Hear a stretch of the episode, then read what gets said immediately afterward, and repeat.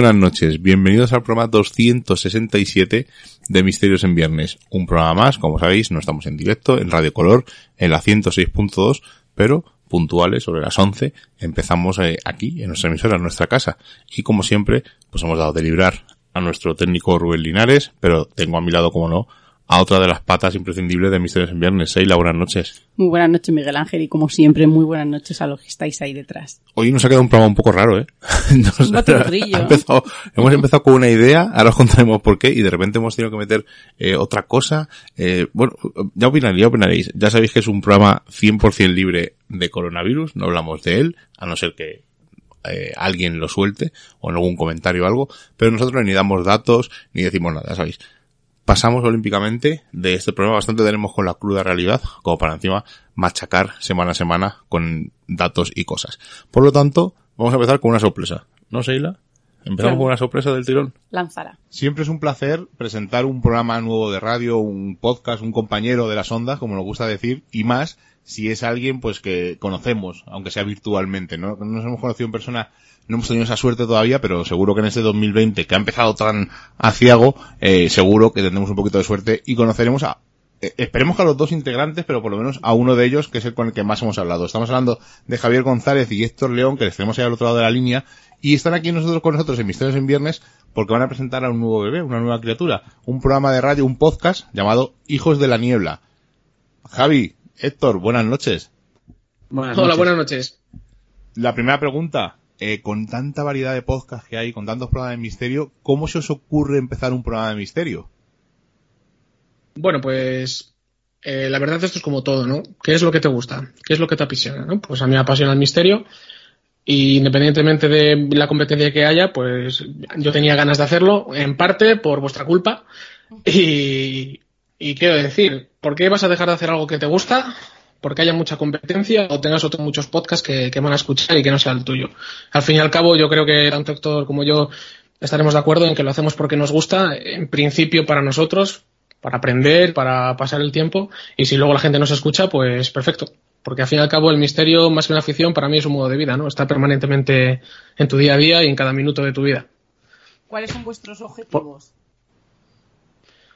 Para nosotros, sobre Sí. todo, divulgar de una manera amena, que no se haga pesado y aprender, que podamos aprender nosotros, que pueda aprender la gente que nos escuche y si hay alguien que duda sobre algún tema y podemos despertarle un poquitín pues el gusanillo, pues eso que nos llevamos, ¿no? Sí, de hecho a mí me gusta un poco, cuando hablaba con Javi, la comparación eh, de una filosofía, ¿no? Hay un filósofo que es Lucrecio en romano que hablaba de los límites del, del, universo. Y decía que había como una valla al final y había dos posibilidades, que tú te acercases corriendo y lanzases una jabalina o una flecha y que esa flecha pues chocara con una barrera invisible o que traspasara la barrera y ampliara el universo, ¿no? Pues para mí este programa lo que busco es yo conmigo mismo, no con el misterio, pues lanzar esa flecha y ver qué ocurre. Eh, probar un poco los límites y a la vez aprender. Mira, Joder, me has dejado planchado, ¿eh? sí. A nosotros nos preguntaron hace mucho tiempo, cuando empezamos en Misterios en Viernes, nos preguntaron que cuál era nuestro objetivo también en el mundo del misterio. Eh, y le dijimos que simplemente con que lo escuchara una persona ya merecía la pena, ¿no? Que alguien invirtiera una hora de su tiempo, que es algo tan valioso, con que una persona nos escuchara a la semana, para nosotros nos dábamos con un canto en los dientes. Hay veces que ha habido mm, 5.000 personas y nos hemos quedado con la boca abierta, y cuando hay 200 no pasa nada. O sea, eh, hay 200 personas que te están escuchando. O sea, y nosotros somos unos aficionados al misterio igual que vosotros. Entonces, eh, que, una persona, que dos, o cinco, o cinco mil nos, nos escuchen, para mí sigue siendo una auténtica pasada. Pero para que veas qué curioso es, Miguel, que, la gente de tu alrededor, incluso la más cercana, que fue gente, ¿no? Que, que nos dijo, ¿cuánto pensáis que van a escuchar? No, no entendiera nada de lo que estábamos haciendo o de lo que íbamos a empezar a hacer, ¿no? O a arrancar. Nosotros queríamos divertirnos, como decir, aprender un montón, el poder explicar cosas, ¿no? Que, que quizá lo, lo, lo tengas dentro, ¿no? Y necesites sacarlo y no habían entendido absolutamente nada porque lo único que ellos reflejaban era como ¿y cuántas personas? Y dijimos, nos da exactamente igual. Queremos aprender y fíjate, hemos aprendido, seguimos aprendiendo lo que nos queda, ¿no? Yo creo que esos límites se están abriendo y los veo más infinitos que nunca. Hemos conocido a un montón de gente, hemos aprendido a vivir el misterio de maneras totalmente eh, de, de un lado a otro. Hemos aprendido cómo lo vive un periodista, cómo lo vive un investigador, cómo lo vive un investigador, cómo lo vive un apasionado. O sea, que es que yo creo que, que fíjate, ¿no? Que a mí me pareció algo curioso en el de que nosotros al explicarles a ellos, ¿no? Como me imagino que vosotros a, a, vuestro círculo más cercano, lo que ibais a hacer y lo que ibais a comenzar, la gente no había entendido absolutamente nada. Sí, yo verdaderamente creo que realmente es un fallo del concepto con el que parte la idea. Quiero decir, o sea, el podcast no lo hacemos para, para terceros, no lo hacemos para la gente que nos va a escuchar, ¿no? Sino que lo hacemos para nosotros, para pasarlo bien nosotros, es lo que tú dices, Ayla, para aprender, para reír, y luego, si a mayores de eso conseguimos que la gente nos escuche, es un, es un bien añadido, pero no es el objetivo final. El objetivo final es aprender, pasarlo bien, y evidentemente, si nos escuchan, a todo el mundo gusta, ¿no? Que, por cierto, ¿qué periodicidad vais a tener más o menos? ¿O va a ser, lo vais a grabar cuando os apetezca? Pues realmente es un poco complicado, sobre todo en las circunstancias que tenemos ahora. Pues yo personalmente tengo más tiempo libre, estoy en UNERTI y tengo más tiempo libre, pero yo creo que lo idóneo sería semanal y como mínimo cada dos semanas. Pero bueno, vamos a intentar esforzarnos en que cada semana podamos tener un programa. Bueno, Héctor, ¿y a ti qué temas son los que más te gustaría tratar dentro de, de este podcast? Pues mira, a mí me gusta todo lo que tenga una prueba física, como el primer programa que hemos hecho de Sopars, uh -huh. y todo lo que son temas de leyendas. Me, me, apasiona un montón. ¿Y a ti, Javi? Buh, ahí podríamos entrar en un barrizal muy gordo, ¿eh? Yo, realmente de todo el abanico del misterio, para mí el tema psicofónico, fantasmas, creo que es lo que, lo que más me llama. Luego también mucho la tradición, el folclore, eh, no lo sé, pero al fin y al cabo creo que le podría dar un intento absolutamente a todo. Quizá lo que menos podrían ser ovnis, quizás sea lo que, lo que menos me llame. Joder, sí, yo creo que los ovnis. Casi como nosotros. Casi que sí. estaba hablando, me sentía lo mismo que estaba hablando yo, ¿eh? Porque lo que más me interesa es el tema psicofónico, fantasmas, espíritus, eso es mi, mi pasión. Y lo que menos domino, aunque me interesa, o sea, me, los ovnis, mmm, no es que no me interesen, sino que me interesa más eh, los supuestos eh, personas o, personajes extraterrestres o como lo quieras llamar que van dentro del, del ovni, ¿no? Los humanoides. Eh, esos encuentros en la tercera fase me parecen más interesantes que ver simplemente lo que es el ovni. Pero sabes a mí lo que me gusta, que hay, hay temas, ¿no? Pues evidentemente que te gustan más, que te gustan menos, en unos controlas un poco más y en otros controlas un poco menos, pero por ejemplo, vosotros os va a pasar, yo creo, algo muy parecido, pues cuando a lo mejor Miguel propone un tema y a lo mejor yo no soy tan afín o no tengo tanto conocimiento, me sorprende cuando lo disfruto de una manera brutal haciéndolo, eh, informándome y sobre todo luego, ¿no? A la hora de, de hacer el programa. Yo creo que son cosas eh, chulísimas y ahí es donde está que te vas por la noche, ¿no? Diciendo, joder, he aprendido un montón. Algo que yo pensaba a priori que no me llamaba mucho la atención, que quizá no era porque no me gustara, sino porque nunca había intentado, ¿no? Eh, saber un poco más allá de ese tema, te haga sonreír, te haga disfrutar y que digas, joder, qué bien que me lo he pasado esta noche. Y en este primer programa habéis hablado de OPAR, pues ya tenéis a mojaros. ¿Cuáles son vuestros OPAR que pensáis que son auténticos? Que pueda creer yo que son auténticos. Sí. Buah, es que eso, es mojarse, mojarse. Eh, la máquina tiquitera a mí me podría dar eh, como auténtico. Me podría dar como auténtico, no lo tengo claro. Evidentemente ni yo ni nadie. Mm, ¿Alguno más que pueda ser auténtico? Sí, para mí todos los que tengan que ver con metalurgia. Yo lo tengo clarísimo. Además de por formación, todo lo que tiene que ver con metalurgia, eso ahí hay un vacío tremendo. Porque ahora mismo la, ciencia que hay sobre ello os aseguro que es bastante, bastante escasa, incluso con el acero, que es un, el material igual que más abundante es. Eh, hay estudios todos los días tremendos porque no los entendemos. Y aquí tenemos sopas de hace mil años, mil doscientos años, mil seiscientos y no tienen sentido ninguno. Para mí esos son reales todos, vamos, estoy segurísimo. Lo que pasa es que, bueno, la información y la tecnología siempre ha sido muy preciado. No sé más si... chicos, ¿querías que se mojara? Pues ahí lo tenéis. no sé si habéis leído el libro de OPARS de eh, Juanjo Sánchez Oro y Chris Aubeck, donde sí, sí. Eh, casi todo, yo no recuerdo si llegan eh, a, de, a, dar pruebas de que casi todos no son veraces. Solo creo que daban uno por veraz. Eh, yo cuando hablé con Juanjo hace tiempo, cuando le, cuando sacó el libro, daba uno por veraz de una especie de tubos o túneles, no recuerdo exactamente muy bien, y decía que de los que era el único que le, des, que le descolocaba un poco. Que por cierto, Javi, eh, tu voz es parecida a la de Juanjo. ¿Sí? No sé, ¿En serio? Sí, tiene ese, sí. To, ese tono muy parecido al de Juanjo. Oye, otra cosa de un halago, eh, desde luego. Juanjo es un, es un fenómeno. Además estuvo hace poco que entrevistó a Isaac, y estuvo aquí en el, en el programa y, y íbamos a verle en breve, pero al final por culpa de esto no hemos podido verle. Pero bueno, por cierto, otra cosa, ah. antes de nada, eh, ¿de qué vais a hablar en el segundo programa? Pues el segundo programa, por mi parte, voy a hablar de, de los Moais y, y, de la gente de Rapanui. Oh, curioso. de la isla de Pascua. Es un tema siempre eh, recurrente, pero que cada vez que cuentan, siempre hay cosas. Hace poco escuché el Colegio Invisible y contaban una historia de unos eh, espíritus que se agarraban a la espalda de, de los habitantes de allí de, la isla de Pascua y curiosamente eh, contaban la forma en que ellos se deshacían de esos espíritus, que era entrando en las casas de espalda. Y yo, mira que me interesa el tema de la isla de Pascua, los Moai, pero desconocía este dato. O sea, y siempre que escucho eh, algún programa nuevo, siempre, intento escuchar eh, todos los programas que me interesan en ciertos temas y siempre descubres algo nuevo, ¿no? Es que es lo interesante, ¿no? Que al final es, pues como decimos, hay mucho catálogo de programas, pero siempre si escuchas ciertos temas vas descubriendo cosas nuevas. Pues chicos, es un placer haberos tenido aquí, desearos toda la suerte del mundo con este nuevo bebé, este Hijos de la Niebla, y desde luego, pues tenéis unos oyentes más, y oye, eh, abiertos a que vengáis aquí a Misterios en Viernes a contarnos historias y leyendas y, y, oye, y hacer incluso un debate cuando venga bien. Así que ha sido un placer teneros aquí en Misterios en Viernes. Javier González, Héctor León, Hijos de la Niebla. Por cierto, antes de irnos, decirnos dónde se puede escuchar y si alguien quiere ponerse en contacto con vosotros, algún correo o algo. Bueno, pues eh, para empezar estamos en iVoox y si alguien necesita ponerse, ponerse, en contacto con nosotros, pues hijos de la niebla, hijos de la niebla radio arroba gmail.com. Y muchísimas gracias chicos por darnos un poquito de voz muchísimas y, gracias. y darnos unos minutillos en vuestro programa. Nada, esto ha sido la primera toma, esta ha sido nuestra primera toma de contacto, chicos, para que nos contarais un poco y ya cuando estéis un poco más desahogados, pues haremos algo junto y como dice Miguel, ¿no? Una tertulia de a ver cuáles son nuestros diferentes puntos de vista. Sí, además ese guante os lo recojo ya. para pues- poder debatir abiertamente. Pues eh, eh, apuntado, lo, apunto aquí en la agenda, o sea que en breve haremos algo juntos. Javi, Héctor, ha sido un placer charlar con vosotros. Mil gracias y muchísima suerte. Un, abrazo. Un abrazo, chicos. Muchas gracias, igual. Hasta luego. Pues como ya sabéis, siempre intentamos dar eh, pues la enhorabuena y no dar nuestra bendición, porque nosotros no damos bendiciones como hace Arpía en el grupo de Telegram, sino que damos, oye, pues hablar con ellos porque surge esta idea.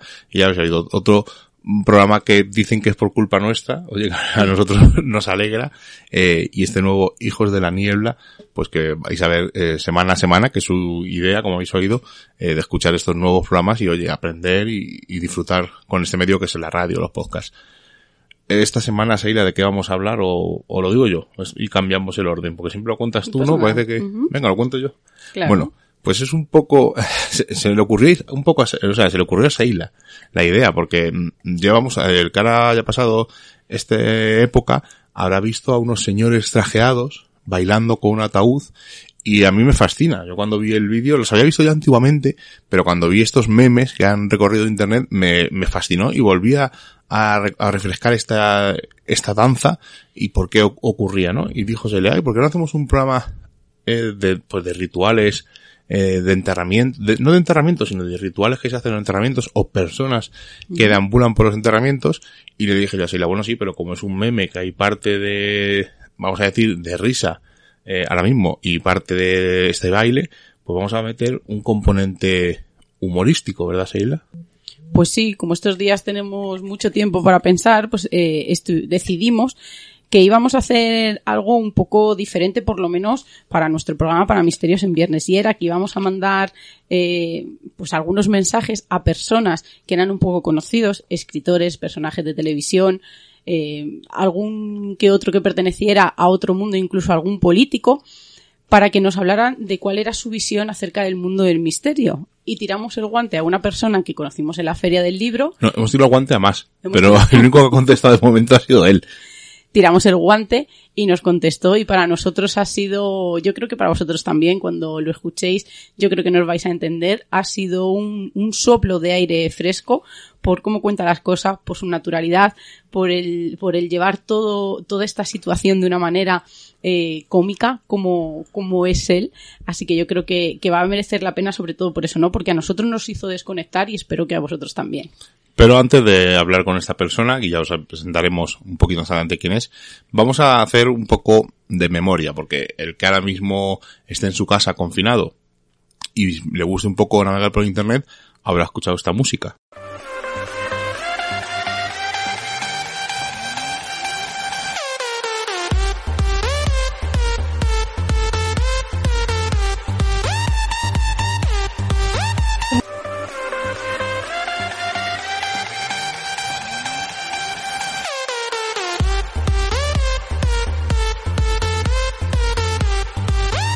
Pero eh, realmente la música auténtica es esta que vais a escuchar ahora.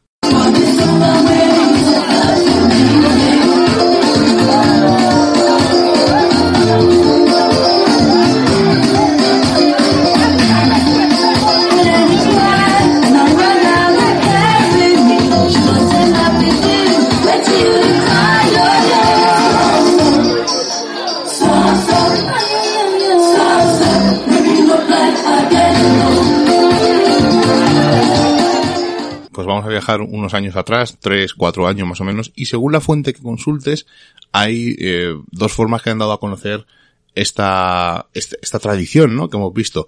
Pues en 2017, una ciudadana estadounidense descubrió en un viaje a Ghana a unos bailarines profesionales que portean ataúdes, que es lo que hemos visto todos en estos memes, y fue en el entierro de su suegra. Los portadores de féretro lo que quieren hacer es levantar los ánimos en los funerales con bailes extravagantes y las familias pagan cada vez más dinero por sus servicios para despedir así a sus seres queridos. La empresa, una de las empresas que hay, porque ahora ya hay varias, se llama Nana Otafija Palveragging Service y propone un enfoque diferente, pues celebrar de manera alegre, como os he dicho, pues que los, los fallecidos se van y es una forma de celebrar su último adiós, ¿no? Eh, su fundador, llamado Benjamin Aidu, empezó trabajando como portador de féretros para poder pagar sus estudios, pero se le ocurrió desarrollar una manera un poco más creativa de hacer estos funerales y que la gente sonriera invitado a un evento tan triste como es la pérdida de un ser querido. Así, lo que empezó como una idea innovadora ha terminado convirtiéndose en un floreciente negocio que ya cuenta con más de 100 empleados. Estas personas se encargan de organizar los entierros haciendo coreografías de baile y canto acompañadas, pues como habéis visto, con el ataúd. En esta escenografía, que lo curioso es que es diferente en cada funeral, tiene mucha importancia el vestuario, y ellos siempre lucen una especie, un traje eh, informal acompañado de un vistoso sombrero, esas gafas de sol y zapatos blancos o negros, dependiendo del servicio que contraten. Pues es una cosa curiosa. Ahora os comentaré que hay más ritos funerarios con música, pero es una cosa eh, curiosa, ¿no? Y este 2020 eh, nos ha hecho recordar esto que ya en 2016, 2017 se vio por primera vez. Pues fíjate, yo había ido como mucho más allá y todo este significado, pues yo me había hecho que era como un mundo. Además pensaba que ellos bailaban eh, porque era una forma de ahuyentar a los malos espíritus. Pensaba que se cambiaban de ropa y a veces llevaban eh, colores muy vivos también para eso, ¿no? Para ahuyentar esa pena que atrae a esos, a esos espíritus y sobre todo que era un ritual eh, con el que crecían, lo iban aprendiendo desde pequeñito porque me parece que es una técnica súper curiosa y súper difícil y que para ellos el mayor logro es eh, el ir delante de, de, esa comparsa casi del ataúd, ¿no? Porque me parecía que era como el mal viejo de la aldea, de la tribu, del pueblo, del lugar. o sea, fíjate lo que yo, el significado que yo había pues sacado de aquello. Hay más ritos eh, funerarios musicales, que ahora os hablaré muy brevemente sobre ellos, pero claro, esto que estamos contando, estos ritos funerarios o estos rituales, tienen que tener un principio, ¿no? Un origen pues uno de los primeros en hablar de estos rituales funerarios o que se dieron cuenta y que iban mucho más allá de los Homo sapiens fueron dos hermanos que se llamaban Jean y Amélie, que eran dos curas católicos que en 1908 descubrieron los restos de un ardental de hace 50.000 años en la cueva eh, de la Chapelle Aux Saint en Francia. Según estos hermanos, eh, tenían una posición fetal y que las y algo le llamó la, la, atención, que las herramientas que lo acompañaban en la zanja donde lo encontraron apuntaban a que todo había sido un entierro intencionado. También nos encontramos, evidentemente, con los hallazgos realizados en la cima de los huesos en la Sierra de Atapuerca, que confirman que los homínidos que habitaron en esta zona de la provincia de Burgos hace 300.000 años realizaban enterramientos de forma deliberada, inconsciente, con un comportamiento ritual y simbólico. Dicen el hombre de Atapuerca puerca tenía una conducta planificada y con algún grado de conciencia. Y en lo que nos vamos a fijar esta noche un poco es en esta evolución, pues eh, la naturaleza y la forma de celebrar los ritos funerarios, tanto en el enterramiento como el del duelo, varían según la época, la cultura, la religión. Y hay que deciros que, por ejemplo, en el primitivo Egipto de los faraones, tras la muerte de una persona, un tribunal público decidía si eh, este muerto eh, se merecía el respeto de todos y merecía un entierro especial o debía ser enterrado en una fosa. O, por ejemplo, como ocurría entre los judíos, los entierros podían durar más de siete días, llegando a los treinta, incluso cuando se trataba de príncipes o de reyes. Y durante este tiempo los parientes más cercanos debían ayunar, ir con la cabeza descubierta y descalzos, y dormir sobre la ceniza revestido de cilicios o como ocurría también en la antigua Atenas. El cuerpo del difunto era lavado y perfumado y expuesto en el vestíbulo de su casa y se procedía a su entierro con una gran solemnidad, formando parte de la comitiva en los que se tocaba la flauta y en lo que los hijos, los parientes, los amigos, las mujeres lanzaban agudos gritos y si incluso se llegaban a arrancar el cabello. El cadáver era quemado y enterrado, las dos cosas. Se pronunciaba un elogio al difunto si era un personaje importante o si tuvo una muerte muy heroica y se terminaba la ceremonia con un banquete. Era muy parecido al que se hacía en Roma y es que entre las clases privilegiadas, pues tras la muerte se le quitaba la sortija que llevaba, se le cerraba los ojos y la boca y se le llamaba tres veces por su nombre. El cuerpo era lavado, perfumado, revestido con los mejores trajes y permanecía expuesto muchos días en el vestíbulo de la casa. Pero Miguel, yo quería hacerte hoy una pregunta. ¿Tú cómo vives la muerte? Porque yo, por ejemplo, la vivo. Eh, hace poco tuvimos que estar en un sitio en el que no debíamos de haber estado nunca y entre un grupo de amigos, pues cada uno, ¿no? Contaba un poco eh, cómo cómo vivía este, todo este ritual, ¿no? Que normalmente pues hacemos de velatorio, el entierro, luego la misa, entonces cada uno expresaba lo que sentía, ¿no? O cómo lo vivían dentro de su familia. Y yo dije que para mí es un trauma. Para mí siempre la muerte ha sido un trauma. Quizá venga, ¿no? Por, por las creencias, por, por cómo, por mi sociedad, ¿no? O por la gente que siempre me ha rodeado que lo ha vivido así. Yo para mí, el, todo, ¿no? Todo lo que relaciona el sentido de la muerte, incluso empezando por eh, la enfermedad, la despedida, el, eh, luego la misa, ¿no? Luego comenzar el duelo, para mí eh, siempre ha sido un trauma y yo creo que es algo que, que, no va a dejar de ser nunca así. Yo admiro a la gente que piensa que la muerte es algo natural y, y yo soy consciente de ello, pero no, no lo vivo así. Yo tengo una amiga en el que ella y toda su familia lo viven de esa manera. Oye, no pasa nada, eh, están tristes, lloran, sienten la pérdida, evidentemente lo celebren o, o, o, lo, o lo, intenten vivir de una manera o de otra, pero ellos eh, parten de la idea de que algo tiene que ocurrir y que a veces eh, ocurre antes y otras veces después. Para ti, ¿cómo vives este momento de la muerte? Yo creo que ya lo sabes perfectamente porque hemos pasado algunos, eh, hemos ido a algunos eh, velatorios, algunos entierros, y es pues parte de la vida, o sea, el igual que se nace se muere, lo tenemos seguro, y no me da pena, o sea, no me da, me da pena que la gente se muera, evidentemente, pero no me causa un trauma, me parece que es algo que a todos nos llegará, oye, cuanto más tiempo estemos aquí, mejor, ¿no? Porque es la forma de, de disfrutar de, pues evidentemente de la vida, pero el, al final el que se muere se va y ya está y no pasa nada el que se queda aquí es el que lo sufre, ¿no? Porque se muere y se ha ido, pues, pues sí, pobrecillo que se ha muerto, pero el que se queda aquí es el que lo sufre. Entonces yo no, no, no, es una cosa que llevo mal. Incluso no me, o sea, me apena, evidentemente, son familia o amigos a los que pierdo de ver, pero sé que todo no va a llegar a ese momento, entonces no, no lo paso mal. O sea, lo paso mal por la gente que se queda, evidentemente. Pues por si ese amigo tenía familia o tenía amigos y están sufriendo, pues no me gusta ver a la gente sufrir, evidentemente. Pero cuando alguien se muere es que se ha muerto y como no se puede hacer nada, es que no puedo eh, fustigarme porque alguien haya muerto, no puedo hacer nada. O sea, si pudiera estar en mi mano hacer algo, bueno, pero cuando uno se muere, se ha muerto, oye, que sufra lo menos posible si alguien tiene una enfermedad, o, pero no, no veo, no, ni me causa drama para mí, ni me da miedo morirme, eh, no me quiero morir, evidentemente, tengo muchas cosas que hacer y mucha guerra que dar, pero no, no lo veo, o sea, si muriera alguien muy cercano a mí, pues evidentemente me, me duele por lo que he dicho, pero no me causaría un trauma, así que es un, un paso más que hay que, que hay que seguir. Además, yo os admiro porque yo en estos momentos entro un poco en contradicción. Yo sí que soy creyente, entonces debería creer que ha ido a mejor, que hay alguien que le está protegiendo, eh, un ser no superior que no va a dejar que le pase nada y que es el momento en el que hay control de la paz. Pero sí que es verdad que sufro por las personas eh, de alrededor que lo están pasando mal y es verdad que empatizo con ellos, pero también, y lo he dicho más de una vez, siempre estoy preguntándome dónde estará ahora, eh, estará sufriendo, eh, qué es lo que le va a pasar. Entonces, para mí sí que es verdad que yo, de verdad que, que, que me encantaría pensar así como vosotros, pero para mí, y lo va a ser desde que he sido chiquitita, que vivir la muerte desde muy cerca, hasta el día que me vaya, no, no, no me apena al irme yo, sino el sufrimiento de los que se quedan, que para mí, la verdad que la muerte para mí es un trauma. Bueno, pues sigamos con más ritos funerarios que intentan hacer que esta muerte no sea tan traumática.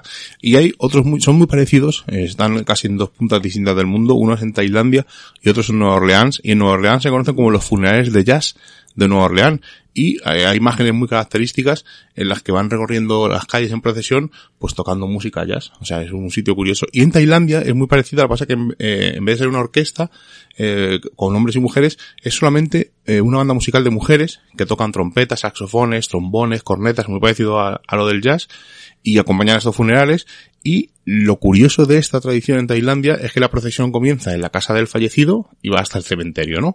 Pero, según la costumbre, la ruta musical tiene un trayecto u otro según lo que hacía el difunto en vida. Por lo tanto, se puede pasar por el mercado, por el lugar de trabajo, por la casa de los amigos y puede ser una, pues una forma de intentar despedirles de otra manera. Todo esto acompañado de música.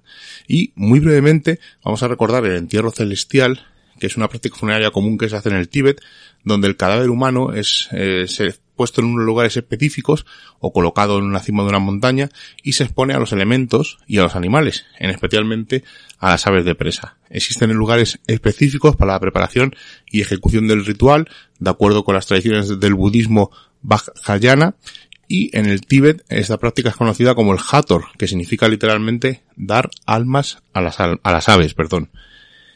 Pero vamos, de, pasamos de este dos mm, ritos alegres y uno un poco más eh, primitivo, podemos decir, o no, según la creencia de cada uno, y vamos a hablar de, de otra, de otro sitio, también bastante alejado, y no sé si tiene algo que ver con esto del entierro celestial o de Madagascar.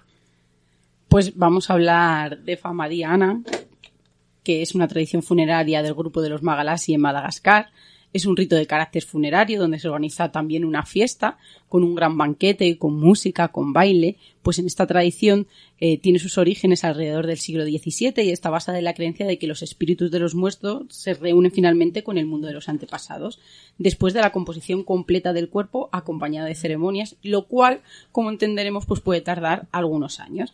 Su esencia se centra en la representación de la comunión entre la vida y la muerte. Los malgaches consideran este ritual como un, momento, mágico donde los vivos comparten tiempo y espacio con los muertos, se veneran a los antepasados y a cambio esto le proporciona su bendición y su protección. Esta ceremonia es concebida como un puente imprescindible para que los espíritus de los muertos trasciendan al más allá. La celebración tiene lugar entre los meses de junio y octubre y el ritual tiene normalmente se celebra cada siete años, reuniendo a parientes lejanos en una celebración familiar. Pero ¿en qué consiste este ritual?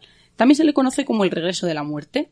Las personas traen los cuerpos de sus difuntos de las criptas familiares, los envuelven con mortajas nuevas para posteriormente iniciar una procesión con música en vivo y bailes con los cadáveres alrededor de las tumbas. Los familiares de los difuntos reciben felicitaciones en lugar del pésame e incluso se rodean eh, de los huesos de los muertos, situándolos en la misma mesa en la que comen como si participaran de los, de los manjares que se sirven ese día. Entre sus recetas destaca una especialidad culinaria a base de arroz y carne hervida y tiene un significado, la fraternidad compartida entre todos los comensales.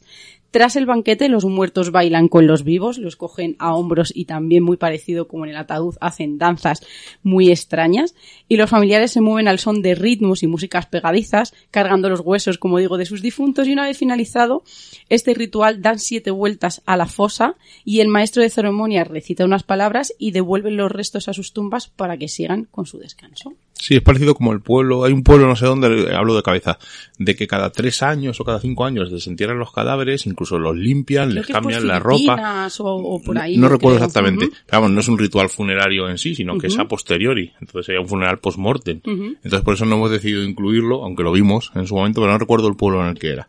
Bueno, vamos a hablar un poco de un enterramiento judío o un ritual judío. Hay, hay muchos, es bastante, pero vamos a hacer uno más o menos, no voy a decir que fuera el estándar, sino si acaso el más típico o el, o el más común, ¿no?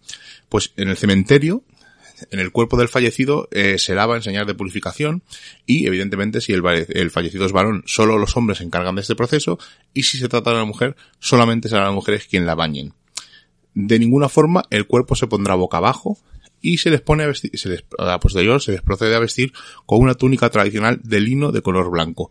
Y si es hombre, se les coloca el talit que usó en vida. Acto seguido, se coloca el cuerpo dentro de, un cajón o de un ataúd de madera llamado arón sin ninguna joya u otro objeto, pues el fallecido supuestamente será juzgado por sus acciones y méritos y no por su riqueza material, ¿no? Un poco en contrario de lo que tenían los faraones. El cuerpo de fallecido debe de estar completo, no puede faltarle ningún órgano y el ataúd deberá tener varios orificios alrededor para no interrumpir el proceso natural de volver a la tierra. Se realiza una breve ceremonia, eh, que es una especie de aceptación de la justicia del decreto divino y acaba con una acostumbrada reflexión sobre el tema de la muerte y la persona fallecida a cargo del rabino. Este sería el, más típico. Hay distintos, eh, y bueno, luego hay lo que se pone encima de la, del, del cementerio, o sea, de la tumba, eh, se ponen piedras, hay determinadas cosas, pero bueno, como estamos hablando de ritos, no a post-mortem, sino funerarios, lo dejamos en un lado, aunque creo que en el programa que hicimos de curiosidades lo comentamos. Bueno, vamos a hablar de un personaje típico, sobre todo aquí en España, en los años 50, 40, 60, 70 incluso, que son las plañideras. Además, a mí me parecen unos personajes fantásticos que se han llevado esta noche toda mi atención. Además, eh, creo que forman parte del folclore y de nuestra cultura y de nuestra historia. Y es que fíjate, se han encontrado representaciones de plañideras desde el arte egipcio, incluso llegaron a ser representaciones características en tumbas, sobre todo durante el periodo gótico. ¿Qué es una plañidera? Pues era una mujer a quien se le pagaba por ir a llorar al rito funerario o al entierro de los difuntos.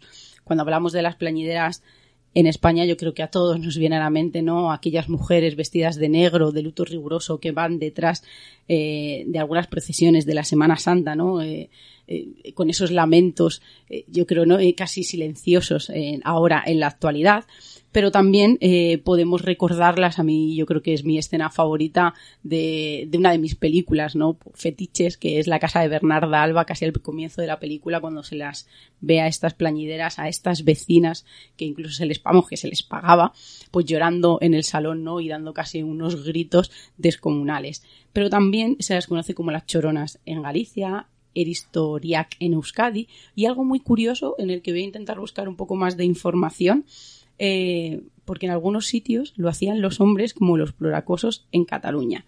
Pues las plañideras surgen en la cultura egipcia debido a un tabú que prohibía a los deudos llorar en público y su origen se remonta al antiguo Egipto donde encontramos escenas reflejando a estas plañideras en diversas tumbas del Reino Nuevo. Un ejemplo lo encontramos en la de Amenhotep III.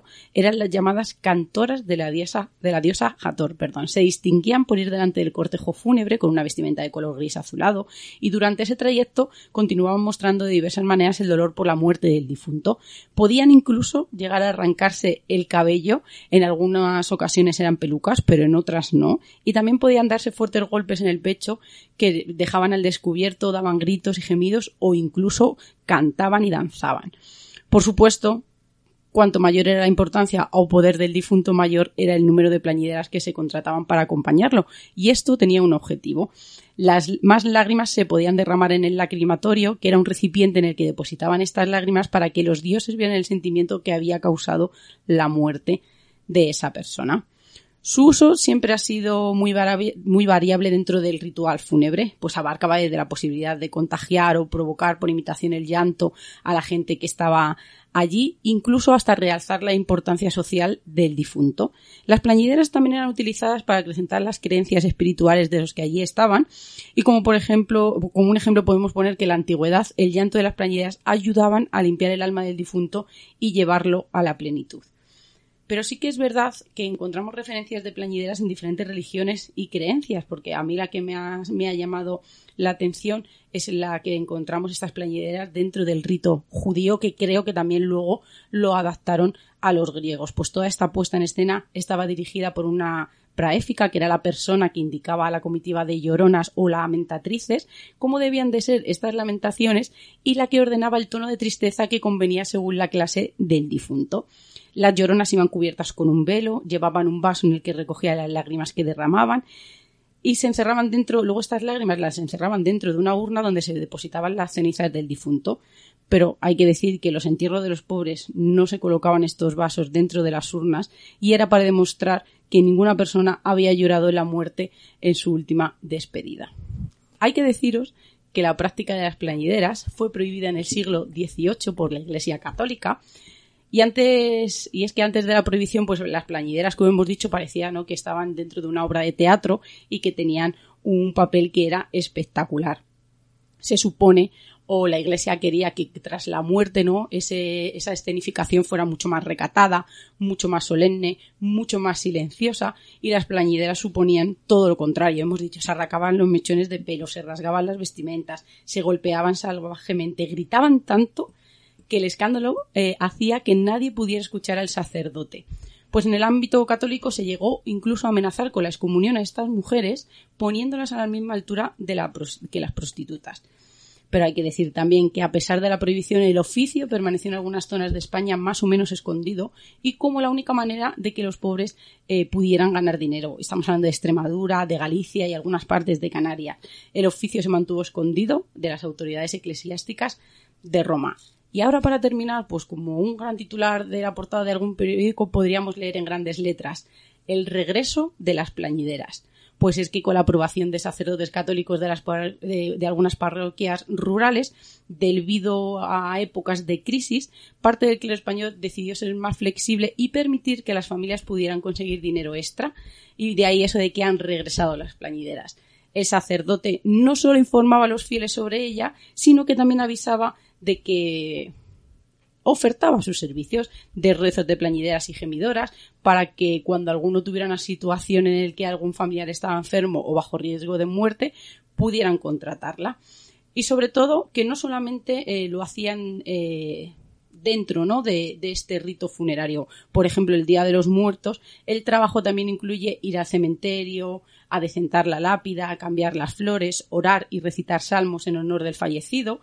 Así que las plañeras de este siglo XXI siguen en activo, pero sí que es verdad que son más discretas y las oraciones son más silenciosas. He estado mirando un poco más acerca de las plañideras, he encontrado que en México se sigue haciendo, es una cosa que se ve totalmente normal, incluso en algunos sitios de aquí de España ya no se las contrata tanto como para ir a llorar, ¿no? Y, como y honrar la muerte del que se nos ha ido, sino que les ayudan a eh, si viven lejos, como dicen estas playeras que llevan años y años de experiencia, eh, si no les apetece mucho acercarse, si la relación con este difunto no era la más adecuada, ellas lo que se encargan es pues de ir al cementerio para concertar la cita del entierro, eh, hacer todo el sepelio, toda la parte de lo que es el velatorio y sobre todo ayudarles luego en las tareas de gestionar los papeles.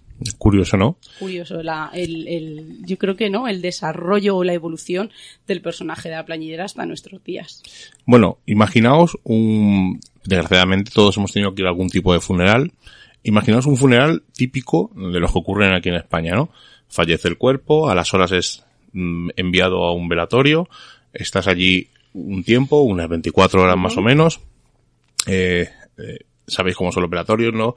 Un edificio, o varios edificios con salas y luego una sala interior donde eh, se ve el cuerpo, se ve el féretro y se ve el cuerpo y luego eh, al día siguiente o a las 48 horas dependiendo de un poco de los trámites eh, vienen a por el cadáver se lo llevan en el ataúd y lo llevamos a un cementerio y lo enterramos, ¿no? O lo, o lo metemos en un nicho o lo quemamos. Bueno, pues hemos imaginado todos cómo es, hemos visto todos muchos, y ahora voy a hablar de los funerales budistas. Y antes de hablar de ellos, quiero que imaginéis cómo es. O cómo os imagináis vosotros que es un funeral. Seila, ¿cómo te imaginas tú cómo es un funeral budista? Venga. Pues algo de lo que has visto, de lo que has visto por televisión. Algo relacionado con la naturaleza. Yo creo que, que ellos son muy de, de, ese ciclo de la vida. igual que, por ejemplo, cuando fuimos a Erkábica, esas tumbas romanas en piedra que preguntamos, ¿no? ¿Por qué los dejaban ahí a la intemperie? O, mm, solamente, ¿no? Porque decía que incluso a veces no llevaban ningún sudario, iba el cuerpo directamente con, con la roca y preguntamos por qué era que decía que había que, que nunca, ¿no? Romper ese ciclo y era como que aquellos estaban allí, aquellos cuerpos habían fallecido, empezaban a descomponerse y todo eso que, que emanaba de ellos volvía otra vez a la tierra y así el círculo, ¿no? No se, no se podía, no se podía romper. ¿Y dónde se celebra un funeral budista? ¿Dónde te imaginas tú? Porque claro, yo me imagino eh, que se hace en un templo, ¿no? Siempre tenemos esa imagen. ¿no? Ay, pues fíjate, yo me lo imagino más como en medio de la montaña, además. una creo- cabaña o... En medio de la montaña, además. Bueno, es que muchos templos budistas son en, me- Claro, en medio de la yo, montaña. yo lo relaciono siempre con la naturaleza, o sea, no me extrañaría nada que estuviera eh, en contacto directo con el suelo, en mitad de la montaña, que se fueran y lo dejaran allí y luego volvieran. Pero también es verdad que creo que vimos alguna vez en un programa de lo de Planeta Calleja, me parece que iba con Santiago Segura, que luego el cuerpo lo tenían arriba, donde las cabañas. Pero yo, yo me, me declino un poco más a- al contacto con la naturaleza y a que no se rompa el ciclo de la vida. Bueno, pues un funeral budista es muy simple, es eh, un, acto solemne y es un acto muy digno. Los, los funerales budistas, la gran mayoría, ocurren en una funeraria, igual que aquí en España, en vez de en un templo, ¿no? Que es la idea que yo, por ejemplo, tenía y mucha gente asociamos, ¿no? Lo curioso es que la visita al, al velatorio se hace casi siempre, repito, casi siempre, de noche. La noche anterior al funeral, e incluye pues eh, un ambiente de velas e incienso que nos imaginábamos todos, ¿no? Durante la visita, la familia se, se sienta enfrente de la habitación donde está el cuerpo y saluda a quienes han venido a mostrar su apoyo. Os suena un poco, ¿no? Los visitantes ofrecen sus condolencias y luego van al ataúd y hacen una reverencia como señal de honor y respeto. Pueden entonces estar un tiempo allí con la familia o retirarse, ya cada uno según su preferencia. Lo curioso es que los visitantes a menudo hacen una donación financiera a la familia. De acuerdo con las tradiciones funerarias budistas, el servicio funerario es conducido por un monje y siempre, ya estamos hablando del momento en que vamos a, lo trasladamos al entierro, hay una- el ataúd está abierto que permite a los asistentes despedirse. Se espera que los invitados se inclinen ligeramente ante el ser querido como señal de aprecio por las lecciones sobre lo fútil o, o lo, peque- lo- lo- o lo pequeña o lo corta que es la vida. Durante la ceremonia puede haber un periodo de meditación, eh, algo tradicional en, en la religión budista, para reflexionar un poco sobre la vida de la persona y honrar su memoria, ¿no? Un poco como lo que hacen los americanos el panegírico. Pues después de que la ceremonia haya finalizado, el ataúd se lleva a un cementerio, a menudo suele estar en una ladera, por eso a lo mejor tú decías lo del campo, y cuando el ataúd es enterrado, la familia se aleja de la tumba para mostrar su respeto. Yo creo que todos hemos visto cómo un funeral budista típico es muy muy parecido al que tenemos aquí, por ejemplo, en España. Sí, además es que yo creo, claro, yo es que siempre me voy a lo ancestral y me voy a lo, a lo más remoto, pero claro, evidentemente en la actualidad eh, llevas toda la razón, no se podría, si o por procesar solamente, eh, por procesar la religión budista, pues evidentemente por temas de, yo creo, de, de higiene o de sanidad no se podría hacer como, como yo me lo había imaginado. Pero sí que es verdad que, que en cierto modo, eh, que se quedan, ¿no? O tiene esa esencia de, de la naturaleza, de la libertad y sobre todo de la meditación, que es lo que tú, que es lo que tú dices. Pero sí, fijaros, ¿no? Están en, un lugar en el que le demuestran de una manera o de otra el respeto a- al difunto. En muchas, yo creo que, que en parte de muchas de las creencias se sigue dando esa ayuda económica eh, para subsanar no todos los gastos que conlleva que conlleva un funeral y yo creo que la despedida pues no es tan diferente a la nuestra bueno, o por lo menos a mi creencia No, es bastante parecida. Yo cuando estuve documentándome digo, "Joder, es que no se tienen muchas diferencias con las nuestras. Bueno, antes de hablar de una cosa que se está poniendo muy de moda, Seila vas a contarnos otra, otro ritual, ¿no? En otro sitio. Vamos a irnos al Amazonas. Pues los Yanomami son una etnia indígena americana que habita en el estado del Amazonas de Venezuela y esta tribu lleva a cabo un curioso ritual funerario que incluye la ingestión de las cenizas del difunto, quien pasa de su estado físico a la vida espiritual. Este rito funerario es completado tras haber celebrado tres ceremonias. La primera es la muestra de dolor llorando, la segunda es el ritual de purificación del cuerpo donde se decoran y, y comienza esa o da lugar a la cremación y en la tercera ceremonia sería el consumo de las cenizas del difunto. Pues dicen que cuando un Yanomami muere, la primera reacción de los miembros de su tribu es un profundo enfado, y es que creen que la muerte no forma parte del ciclo de la vida y que es algo irremediable y natural, sino que es causado por un espíritu maligno enviado por un chamán de una tribu hostil. La muerte se anuncia por medio de grandes sollozos, gritos, incluso llegan a golpear el suelo y los pilares de sus hogares con hachas, y se comportan como si hubieran sido atacados por el enemigo porque realmente ellos piensan que es lo que ha ocurrido. Y ahí es cuando comienza el ritual eh, de, la incineración, o van, pero vamos a, adelantarnos un poquito más. Pues la comunidad primera se entera, entera se reúne alrededor de unos círculos de fuego y en el medio se encuentra una hamaca donde han colocado el cuerpo del difunto. Y este sí que es el momento de adornarse y de pintarse, de colocarse plumas en los lóbulos de las orejas y, y también colocarse unas grandes plumas, plumas blancas alrededor de la cabeza. Uno de estos Yanomami grita al ritmo de la danza exhibiendo algunas pertenencias del difunto. Las mujeres lloran mojando sus dedos en pintura negra en señal de luto y pintan sus caras, una y otra vez. Cada familiar llama al difunto por su nombre y sobre todo por el parentesco que le une. En ese momento comienza lo que llaman vida de entre los muertos. El difunto se encuentra en un lugar donde ha perdido el contacto con aquellos que le nombran y tras largas horas de danza, cánticos y recitales comienza la purificación del cuerpo. Introducen un tapón de tabaco a la boca del difunto, dicen que el olor a tabaco ayuda a encontrar el lugar adecuado en el cielo y luego el cuerpo se coloca de nuevo en una hamaca en posición fetal. Y esto tiene un porqué. Para ellos es necesario para nacer a la nueva vida eterna. Miembros de la tribu decoran el cuerpo utilizando algodón y plumas de aves que representa el deseo eh, del alma para ir al otro mundo. Y ahora sí, es la hora de la incineración del cadáver junto a las pertenencias del difunto, ya que para ellos el enterrarlo significaría abandonar al individuo y dejar que se, eh, que se descomponga lentamente en vez de liberarlo. Cuando las cenizas están frías, el pariente que organizó aquella cremación se dedica a la recuperación de aquellos fragmentos de huesos que han quedado tras la cremación. Estos huesos son envueltos en hojas y son depositados en una cesta que se mantendrá al lado del fuego donde se reúnen. Posteriormente son custodiados por una de las mujeres mayores de la familia que se los lleva a su hogar. Una semana después de la incineración, los Yanomami hacen una caza colectiva y realizan una ceremonia en el interior de la casa del difunto aplastan los huesos que han quedado en un mortero, las cenizas las reparten entre los parientes y, y, los más allegados del fallecido y son consumidas en una sopa de plátano. Bueno, es curioso, ¿no? Es curioso, sí. Por eso la quise rescatar, porque sí que es verdad que lo hemos visto en algunas películas, incluso en algún documental, pero yo creo que esta noche tenía que tener un huequito eh, por toda la simbología que tiene. Fijaros, ellos no piensan que se muere, que alguien muera de forma natural, sino que es como un ataque de alguna otra tribu. Eh, toda, todas estas tres ceremonias, ¿no? Que tienen muchísimo simbolismo, el fuego, la purificación, la decoración, ¿no? Para que, para que llegue eh, guapo, ¿no? Al otro, al otro lugar donde va o, o que se sepa, ¿no? Que tiene deseo de, de, irse y de no quedarse como un alma descarnada. Y sobre todo luego lo de las cenizas que a priori a lo mejor nos puede parecer algo muy cruel eh, para los que lo, todos los me imagino no aquellos niños chiquitillos que están o aquellos adolescentes no que tengan que pasar quizá la primera vez por ese trauma pero también yo creo que tiene un porqué no algo de aquella persona siempre va a quedar dentro de ti eso me recuerda al programa ese que había de mi extraña adicción de la mujer esa que se comía sí. las cenizas del marido. Sí.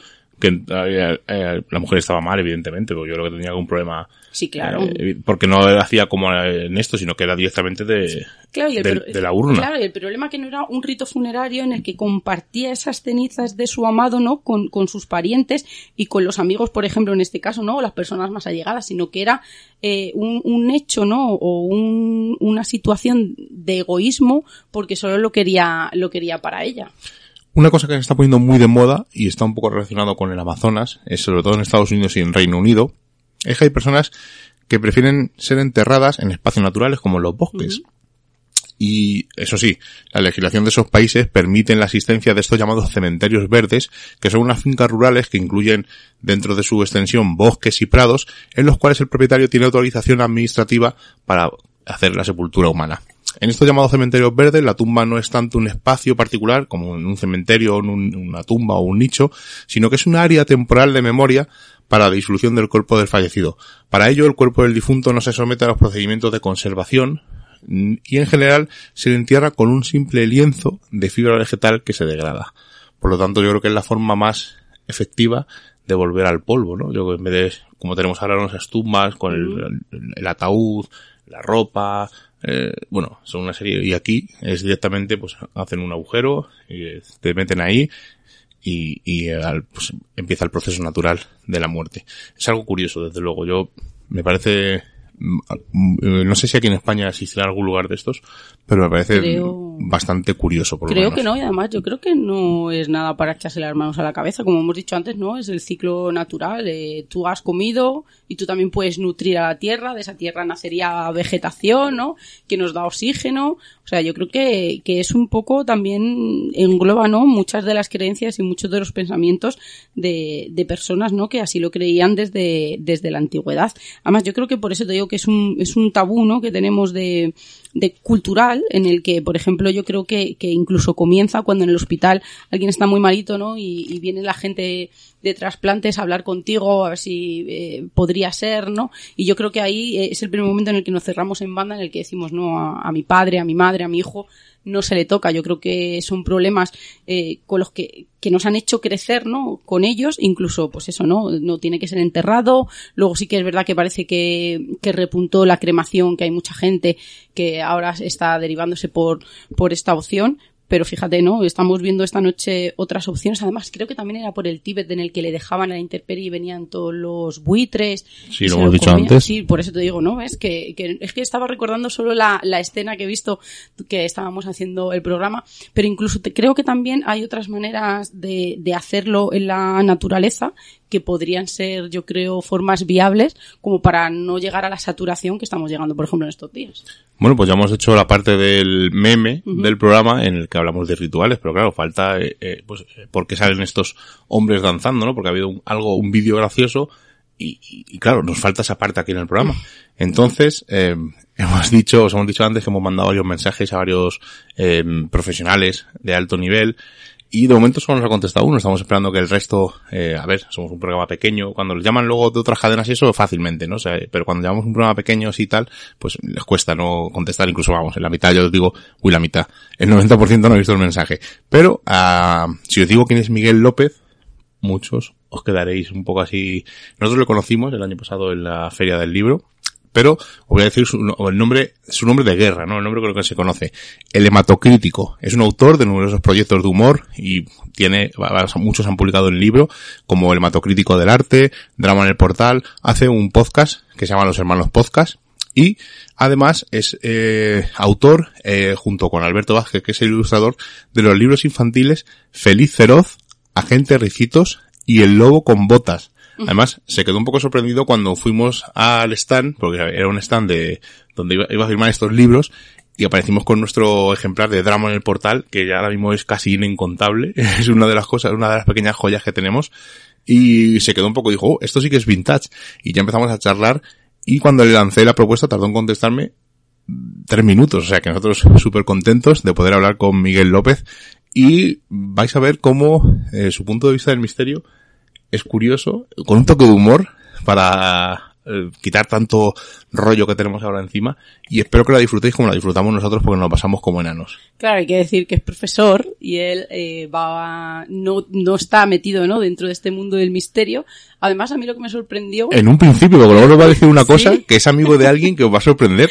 Entonces, la primera pregunta, yo creo que la de rigor, evidentemente, ¿qué es para ti el misterio? Y nos sorprendió porque realmente cuando uno busca en el diccionario encuentra eso. Pero de verdad que, que para nosotros fue, fue algo, ¿no? Que nos evadió ese rato y el rato que estuvimos posteriormente hablando con él de, de esta burbuja, ¿no? En la que estamos metidos y en esta espiral. Así que espero que la disfrutéis tanto como nosotros, de verdad. Miguel López, muy buenas noches. Muy buenas. Oye, muchísimas gracias por estar aquí en Misterios en Viernes. Es un placer tenerte aquí porque te seguíamos por tu obra escrita y por tus antiguos cómics del hematocrítico del arte y drama en el portal, pero es un placer no tener a alguien apartado del mundo del misterio aquí con nosotros. Un, sí, sí, eh, pero muy fan de- del concepto y de vuestro nombre, ¿no? Eh, con eso ya me tenéis ganado. Yo soy un, un gran fan de los títulos bien puestos y, y con eso me conquistasteis. Eh, bueno, hay que, lo hemos dicho antes, pero que le conocimos en la Feria del Libro y le- Sí. Explorador- Exploradores del Misterio le conquistó y Misterios en Viernes, que es el programa de radio que hacemos, también es un nombre un poco así peculiar. La gente siempre dice, pero ¿por qué Misterios en Viernes? Aparte de que emitimos en Viernes, que es lo más sencillo, es un homenaje a un compañero que hicimos en su día. Por lo tanto, son nombres un poco, a mí me gustan nombres un poco eh, rebuscados, eh, curiosos, pero rebuscados, si no, no, no tienen gancho. Claro, y además ahora en esta, en esta época del confinamiento, el verdadero misterio es averiguar cuál es el viernes, ¿no? Da igual viernes que domingo, que martes, se está juntando todo un poco, más ahora en Semana Santa y... Es verdad, porque Eh, mira, nosotros, nosotros, Miguel, trabajamos en un súper y la gente está súper perdida. Esta semana nos han estado preguntando que cuándo abríamos, que cuándo cerrábamos, que al final, pues eso, ¿no? Es verdad que, que llega un momento en el que estás en tu casa y que todos los días te parecen iguales y al final cuando Sí. sales a la calle es como que el mundo se nos ha hecho súper grande. Sí, sí, vamos a ver, ahí tenemos otro misterio por delante. Vaya, bueno, pues ya que hemos empezado, Miguel, ¿qué es para ti el misterio? Wow, eh, bueno, mm, como vaya pregunta, sí, para empezar, empezamos con filosofía, ¿no? bueno, pues el, el misterio es eh, pues lo que no se sabe, ¿no? Yo diría, es eso que, que está ahí en la inmensidad, en, en la vida, que son las cosas sobre las que no tienes, sobre las que no tienes certeza. Em, para mí el misterio está relacionado con, con la fantasía y está relacionado con, con, con la intriga y con la ficción, sobre todo, ¿no? Es, es como, lo, como lo relaciono yo. No, curioso, porque fíjate, nosotros eh, englobamos dentro del mundo del misterio, siempre decimos que es un abanico muy grande, pues en el que entraría arqueología, testimonios, apariciones, fantasmas, espíritus, eh, casos sin resolver, pero misterio sí que realmente cuando uno busca misterio en el en el ordenador o cuando se va a un diccionario, pues yo creo que, que la yo creo que la, que la explicación más acertada es la que tú nos acabas de dar. La, de, la del pues, es que como soy maestro, ¿no? Igual y, igual voy a lo igual voy a lo técnico. Voy Oye, a yo, lo técnico, pero yo bueno, cuando pienso en soy- misterio, pienso en un juego de mesa. También. Sí, el misterio. Ahí lo y en el malo de Spider-Man, ¿no? En el malo de Spider-Man. También, este. también. Oye, Con el Miguel, pues este. ya que he dicho juego de mesa, ya que hablamos del misterio, eh, una cosa que ya dice la gente que es un mal llamado juego es, lo del- es la Ouija. ¿Sabes lo que es y la has usado alguna vez? Eh, no, nunca lo he usado, pero, pero bueno, mi conocimiento de, de todos estos temas era, era bastante profundo en la infancia, ¿no? Yo soy como, como muchos niños de, de mi generación, yo soy del 76, éramos auténticos fans de Jiménez del Oso, ¿no? Éramos, eh, había un programa que se llamaba Punto de Encuentro con lo Desconocido, que lo echaban el fin de semana en la tele, y yo estaba deseando que llegara el lunes para comentar las jugadas con los colegas, ¿no? Esto, esto era fabuloso. Además, mi, mi padre tenía en casa una colección, bueno, notable de libros. En aquel momento era como más mainstream, ¿no? El mundo del, del misterio. Y mi padre, que era como un, bueno, sigue siendo un, tío que, que se dedica a la informática, a vender ordenadores y tal, pero sin embargo tenía en casa algunos libros sobre el Triángulo de las Bermudas, sobre eh, apariciones, sobre monstruos que andaban por ahí y me producía mucha curiosidad y me, y me gustaba mucho. Una época que yo, bueno, eso en mi infancia, ¿no? Devoraba mucho esto, este material. Bueno, pues cuéntanos cuál era tu caso favorito, el que más miedo te causaba, Oh. intranquilidad o curiosidad, como has Bueno. dicho. Mi caso favorito eran, eh, bueno, ahora que aún no te he comentado lo de la Ouija, ¿no? Yo sabía que existía la Ouija y era una cosa que me parecía aterradora, o sea, realmente aterradora. Yo escuchaba las, las historias que contaban como las amigas de mi prima, de una amiga suya con la Ouija, qué tal, y me, y me moría de miedo. Y la última cosa guay que vi sobre la Ouija era que hace como nueve o diez años en Estados Unidos salió una versión de la Ouija para jugar en casa para niñas, ¿no? Que era una Sí. versión como infantil, era una Ouija rosa. Sí, sí. Sí. sí, señor. Y ahí me pareció que, que le hacía un flaco favor a la Ouija. Que para mí la Ouija había sido siempre una cosa que te ponía los pelos de punta. Una cosa terrorífica. Y, y verla convertida en un juguetito ahí tan mono me, me rompió el corazón. Bueno, Bueno, yo recuerdo- cómo empezó, sí. Sí, realmente era un juego, era un juego de mesa, ¿eh? Incluso además, ¿Ah, sí? eh, detrás de la caja, Miguel ponía frases tan alentadoras como pregúntale a la tabla eh, si tu madre te va a dejar ir a la excursión, sí o no. Y hay Ouijas, hay Ouijas electrónicas. Esto es interesante. Ah, Sí, Se ¿puedes podría-? Sí, hay. Y, y aparte de por internet, pero hay Ouijas electrónicas, sí, sí hay. Y bueno, a lo mejor tienen como más, más Ya- precisión, ¿no?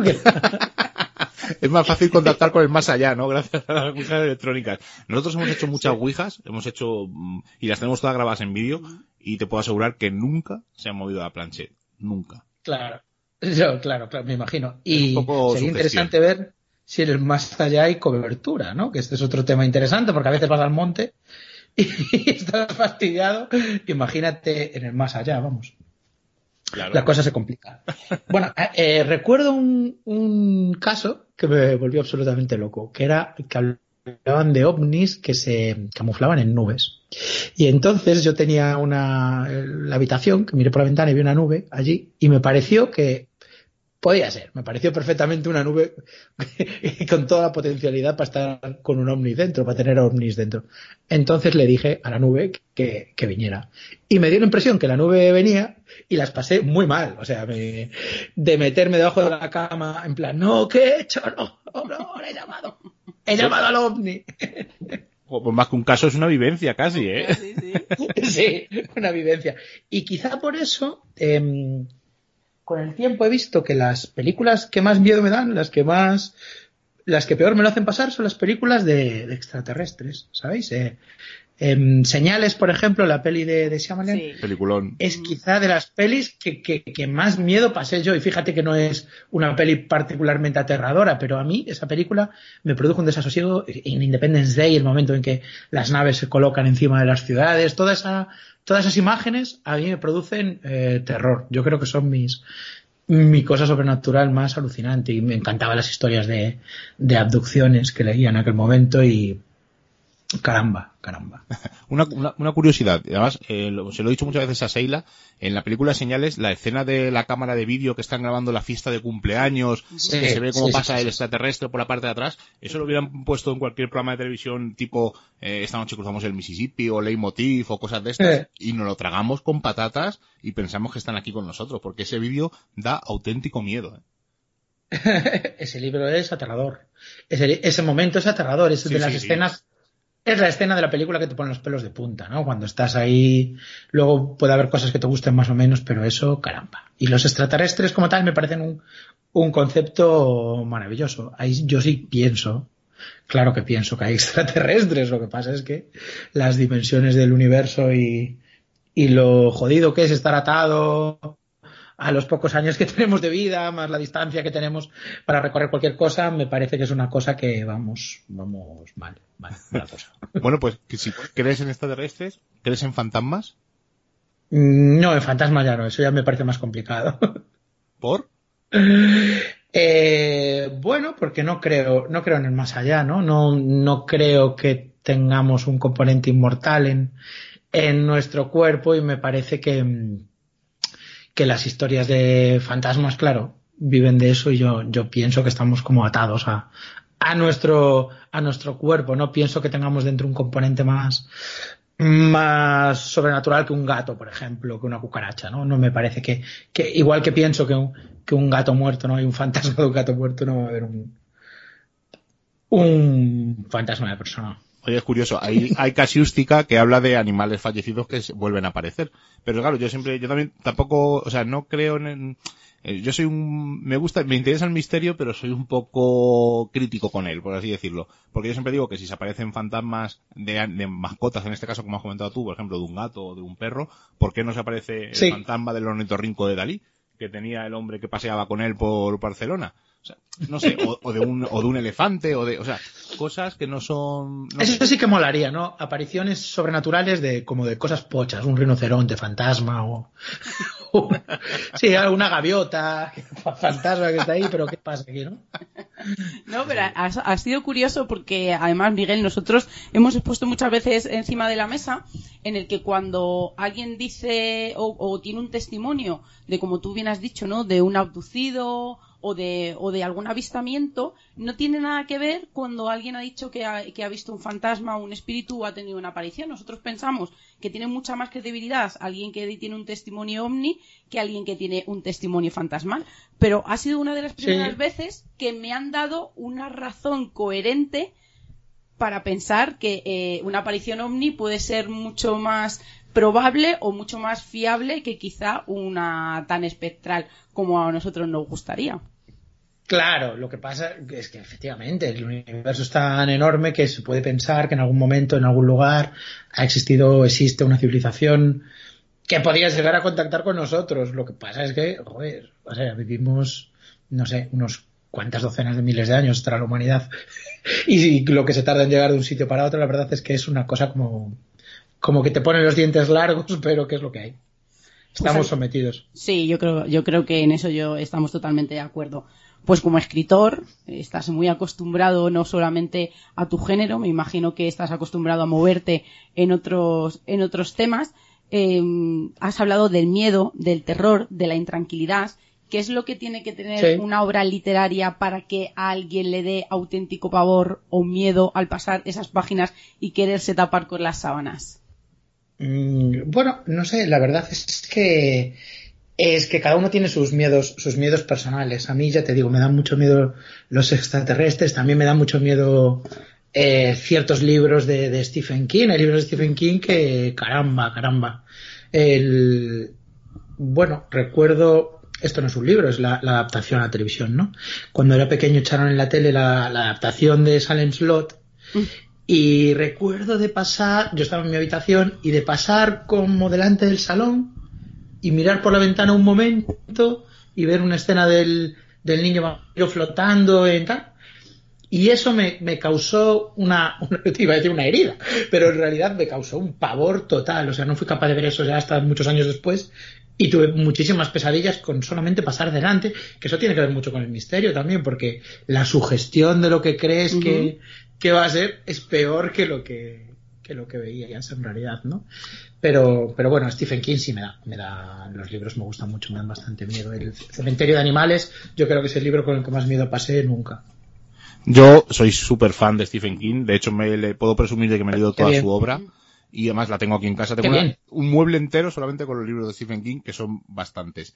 Y coincido contigo en lo de que el, eh, la sugestión, ¿no? Porque, por ejemplo, tiburón, eh, hasta que no muestran al tiburón, lo van sugiriendo, van, y tú te vas haciendo una idea de cómo es ese tiburón. Y claro, tus miedos más atávicos, pues imagínate, un tiburón blanco, pues tú te imaginas que es blanco. Un tiburón gigante, te imaginas que es gigante. Y es la mejor forma, ¿no? En cuanto se muestra el monstruo, eh, puede dar miedo, efectivamente, pero ya pierde ese miedo que tú tienes, ¿no? Ese miedo personal. Entonces, claro, coincido Sí. contigo, todo lo que sea sugestión es, eh, es más, más llevadero, más sencillo y, y más, más jugoso, vamos a decir.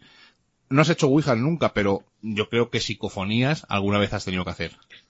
Eh, no, psicofonías no, pero, pero sí las consumía, ¿eh? Las, las consumía. Recuerdo el, el programa de Alfonso Arús que tenía mucho cachondeo con el tema de las psicofonías, pero con la, con el cachondeo que se traían acabé intrigado, ¿no? Y buscando yo información sobre, sobre psicofonías y recuerdo que, que bueno, que era un tema tal, pero siempre partiendo de que yo desde, desde adolescente ya era, no creía en el más allá, ¿no? Entonces, em, siempre intento pensar que es una cosa que hay una manipulación detrás, que hay una persona que, con ciertas intenciones detrás y, y, así las consumo, pero aún así algunas, caramba. ¿Y qué crees, y qué crees que la- si crees que no las produce del más allá, que no se achacan a, a seres muertos o seres desencarnados, si fueran ciertas, eh, se- según tu creencia, ¿qué crees que podían producirlas? Supongo que, habría ahí como, como personas intentando liarla, ¿no? Intentando hacer como, bueno, igual que, que los círculos del maíz, igual que tal, siempre se va descubriendo que, que hay detrás alguien con, con sus intenciones, o bien económicas, o bien de ser un notas, ¿no? un poco. Mira, te voy a, te voy a decir una cosa curiosa. eh, siempre se achaca eh, la psicofonía a muertos o a otras dimensiones incluso, pero eh, a lo mejor te va a sorprender. Nosotros eh, una vez eh, preguntamos en un programa eh, si habían, se habían grabado psicofonías de extraterrestres. Y Carlos Gabriel Fernández, que es un investigador top a nivel de psicofonías, nos mandó un audio de un señor que había visto un ovni, estaba en un avión, sacó una grabadora y eh, se registró una voz y él dijo que se la había, bueno, él dijo, él de- dedujo que le había sacado del, del extraterrestre o del ovni o lo que sea. Y es de las muy pocas que se achacan eh, a que es grabada por un extraterrestre o por una entidad extraterrestre. O sea que ahí es otra posible posibilidad y ahí os lo dejo. Y es una curiosidad y es de las muy poquitas que hemos escuchado. Claro, porque yo le iba a decir ahora Por- mismo, ¿y si, te dijera- y si te dijéramos que son voces del pasado o del futuro? ¿O que pueden venir de Eso- otras dimensiones? ¿O que pueden ser de origen extraterrestre? Ese tema ya me interesa más, ¿eh? ese tema ya me, me parece, me parece más, más coherente. Una vez incluso leí un reportaje sobre que mm, era posible recuperar sonidos como de otras épocas por, por, las, por las vasijas, ¿no? Que, que mientras se estaban haciendo las vasijas algunos sonidos del entorno se podían haber quedado capturados en las vasijas, igual que se pueden grabar sonidos en los surcos de vinilo, había manera de recuperarlos y, y me parece una cosa apasionante. Yo que sé, puede, pueden pasar muchas cosas, sí, puede ser gente de universos alternativos también, hablando de fantasmas. pues hay, hay, pues, me has dado pie a una, a una curiosidad. Eh, en un capítulo de CSI, debieron, los guionistas debieron leer ese artículo porque resolvían un caso con unas vasijas y ponían ahí con una ¿Ah, sí? especie, sí, sí, hacían como con una especie, como si fuera un disco de vinilo, ponían una aguja en esa vasija Eso y es. se oía el sonido que se había producido durante el asesinato mientras que estaban haciendo, o sea, muy enrevesado, pero tenía una base científica que es a lo mejor el artículo ese que tú comentas que los guionistas lo hubieran Sí, leído ¿eh? en su día. Puede ser, yo una vez escuché que eso, que podías escuchar como sonidos de, de romanos con esas, con esa tecnología. Curioso el dato. Miguel, Sí. eh, hemos hablado de miedo, del terror, ¿no? Yo creo que... Y, te- y he escuchado muchas veces y también he leído por ahí que tú dices que, que lo chulo es, ¿no? Que cuando se quedan las anécdotas, lo bueno, ¿no? Es lo más fácil de recordar. Por ejemplo, tú que eres profe, pues que te encantan cuando alguien pregunta por algún profesor, ¿no? Y se acuerda por alguna situación que se dio que fue muy chula, muy divertida. Pero, ¿crees que con el miedo y lo negativo funciona también igual? Que por eso siempre nos acordamos de lo malo, por eso siempre nos acordamos lo que Claro. más miedo nos dio o más terror. Claro, es que es lo mismo. Lo que te queda, lo que te queda grabado en la memoria son las cosas que tienen que ver con las emociones. Tú lo que recuerdas de tu paso por el colegio son eso, los momentos divertidos o los momentos eh, muy cañeros, aterradores, que pasaste miedo, algún momento así. Pues a lo mejor una, un problema que tuviste en el recreo con un niño que te pegó, eh, un momento en el que robaste algo y te cazaron robándolo. ¿Sabes? Ese tipo de, de ansiedades que, te producen estos miedos, la recuerdas vivamente. Yo esto de que te, que te cuento de, los ovnis de la nube, lo recuerdo muy vivamente, ¿sabes? Y también recuerdo muchas cosas de, mm, los programas esos de, de Jiménez del Oso porque, porque era un tema que nos afectaba. En el día siguiente comentaron en el colegio y, y lo vivíamos, ¿sabes? Y, y esa emoción te queda, te queda grabada, sí. Pues ha- has dicho Jiménez del Oso, e imagino que si te preguntara ahora por una persona que está relacionada con el mundo del misterio diría sí que el Jiménez, ¿no? Que es el más icónico, pero ¿alguno más te suena? ¿O, o alguno has seguido algún artículo suyo, alguna revista o algo? Eh, mira, eh, con nombres, con nombres propios no, pero, pero, pero, pero, pero, tengo, tengo un amigo que se, que se llama Pablo Vergel, no sé si lo habéis hablado de reediciones anómalas.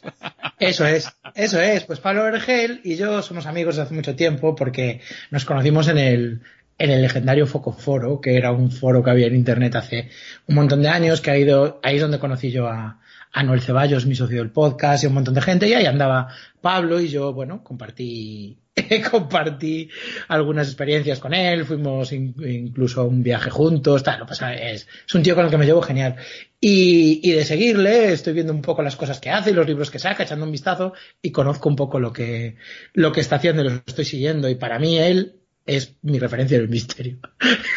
Pablo es un Vergel, gran sí. referente, ¿eh? Además, curiosamente, las últimas jornadas que hicimos aquí en Cuenca del Misterio, Pablo estuvo aquí, además había sacado el libro, había reeditado el libro de Communion y lo presentó aquí Sí, en las jornadas sí. en Cuenca y ahora está a punto de sacar eh, dos libros de Andreas Faber-Kaiser, o sea que Pablo sigue haciendo cosas, es todo un referente, es un tío cojonudo aparte, hemos hablado con él muchas veces. Sí, sí, sí, es maravilloso, sí, sí, sí. Y además es, bueno, él es, él es más, está, metido mucho más dentro, es más creyente, ¿no? Pero también esto lo tenemos hablado él y yo, es de la misma época de, que en la infancia esto le, le dio de lleno y solo que él, él siguió más adelante, ya cumplió este sueño que tenía de montar esta editorial para reeditar los libros estos tan, tan alucinantes y, y a mí me parece maravilloso. Nos has dicho, Miguel, que no crees en el más allá. ¿Qué es para ti la muerte? Esta noche estamos hablando de rituales funerarios, de cosas, eh, de celebraciones, ¿no? Que a nosotros a lo mejor se nos va un poco de los estereotipos que tenemos y de nuestras creencias. Sí. ¿Qué es para ti la muerte? ¿O cómo vives tú la muerte? Mira, eh, a mí una, una vez leí una frase de Mark Twain que, mm, que bueno, es un poco, un poco de pedante, ¿no? Decir, es que una vez una frase de Mark Twain, para mí sí me pasó, escuché esta frase y dije, coño, pues es que es exactamente esto, que decía la frase, decía, no tengo miedo a la muerte porque antes de nacer estuve millones de años muerto y nunca me supuso ningún inconveniente. Y esta frase eh, a mí me impactó porque dije, coño, pues es verdad. O sea, em, para mí la muerte es el final, para mí es la muerte eh, biológica y terminas tú. Tu vida, igual que todas las cosas que nacen se mueren, pues luego te toca a ti, ¿no? Y es una cosa inmensa, es una cosa muy tocha, una cosa filosóficamente inasumible, pero lo bueno que tiene es que no la puedes experimentar, porque cuando te pase, chao, te pasó, entonces no la vas a, no la vas a vivir. Entonces lo que te preocupa es como la muerte de tus seres queridos y eso, pero a nivel personal, yo pienso que cuando me ocurra pasaré mucho terror, como pasaremos todos, y será un agobio, pero que será una cosa que pase y pasó y se acabó. Y como no puedes luego opinar, ni remediarlo, ni arreglarlo, ni, ni cambiarlo, pues es lo que hay. Y entonces, bueno, como buen gallego, tú sabes que los gallegos el tema de la muerte lo llevamos con una filosofía impresionante. Hace poco estuve leyendo un hilo sobre eso. Y las abuelas gallegas es un tema que lo toman con mucha, con mucha naturalidad. Es muy normal ver a una abuela en Galicia diciendo, a ver si muero de una vez porque, porque ya está, ya me va tocando, ¿eh? A ver si. Eso es genial. Yo tengo una compañera que su abuela decía, me vais a tener que dar colazada en la cabeza, ¿eh? Porque es que no, es que no muero, es que no doy muerto, ¿eh? A ver si. Oye, yo tengo un amiguete que dice siempre que, yo le pregunto, a ver, es un poco de formación, ¿no? Nos interesan todos estos temas y siempre, pues siempre intento sacar el tema y preguntar. Y le pregunto una vez a un amiguete, digo, oye, ¿tú qué opinas de la muerte y tal? dice, pues no lo sé, tío. Dice, no sé lo que será, no me da miedo. Dice, yo lo único que sé que todo el que se ha muerto no ha vuelto y ninguno se ha quejado, por lo tanto tiene que ser bueno. Dice, pues, además, luego él seguía diciendo, porque tú te vas de vacaciones a un hotel y te tratan mal y cuando vuelves, pues vuelves poniéndole finos o te vas a otro sitio y si no te gusta, pues tienes que volver. Dice, pero ahí todo el que se ha ido nadie ha vuelto, macho, así que algo tiene que haber ahí bueno que no, podemos... No hay el... Claro, no existe un muerte advisor, ¿no? Con la gente ahí. Yo además eh, coincido contigo, yo soy de tu opinión. Te mueres y te has muerto y ya está, no hay más. En la, en la vida hay que disfrutarla. Hace poco entrevistamos a un chico eh, que tuvo una ECM y nos decía que que no hay nada. O sea, que él estuvo clínicamente muerto un tiempo, que no sintió nada, que no hubo nada y que la vida hay que disfrutarla. Él decía que la vida es una montaña rusa y hay que montar, o sea, él miento, la vida es un parque temático, un parque de atracciones y hay que montarse en todas las atracciones para disfrutarla. Bueno, pero no tiene nada que ver porque yo sigo, yo pienso eso, pero también creo que trascendemos y hay algo más. La única manera de trascender, pues es dejar algo, pues un libro, un podcast eh, y tener hijos. Es la única forma de trascender, desde mi punto de vista, ojo. ¿eh? Miguel, yo sé que eres un escéptico, no lo has dejado clarísimo, que eres un profe y todo lo vas a tirar a la literatura y a lo racional pero por favor, ¿cuál es tu leyenda favorita de tu tierra? es que no, me puedes, o sea, no te puedes ir sin hablarnos de la Santa Compañía, de alguna leyenda, por favor, porque si no, te vamos a matar, ¿eh? Sí me, sí me gusta, ¿eh? La Santa Compañía, aunque tengo delante de mí, en la ventana de mi casa se ve la Torre de Hércules, que es un oh. punto que siempre, que siempre me, me obsesionó y me encanta. Yo disfruto mucho de, de tener estas vistas y de vivir aquí, ¿no? Y la, la leyenda de la Torre de Hércules. O sea, que un semidios griego se haya pasado por Galicia para meterse ahí con un gigante, darse una paliza ahí en este montículo y enterrarlo ahí y construir una torre encima, me parece, vamos, una leyenda, además una leyenda con, con mayúsculas, con, todas las letras de. Entonces ahora ya sí te dejamos, ya sí te podemos dejar que te vayas tranquilo. hay, que, hay que hacerte la última pregunta de rigor que le hacemos a todo el mundo. Sobre todo primero, la primera vez que vienen al programa. ¿Te ha pasado algún fenómeno extraño que no puedas explicar? Ya no digo sobrenatural o anómalo, sino algo extraño que no puedas explicar. A mí, eh, eh, bueno, en realidad, en realidad no, ¿eh? Nunca, nunca he tenido esa sensación de estar presenciando algo sobrenatural. Hombre, eh, si te parece un poco extraño que estemos recluidos en nuestra casa porque hay una pandemia a nivel, a nivel mundial. Es nuestra primera pandemia, ¿eh? No podemos quejar.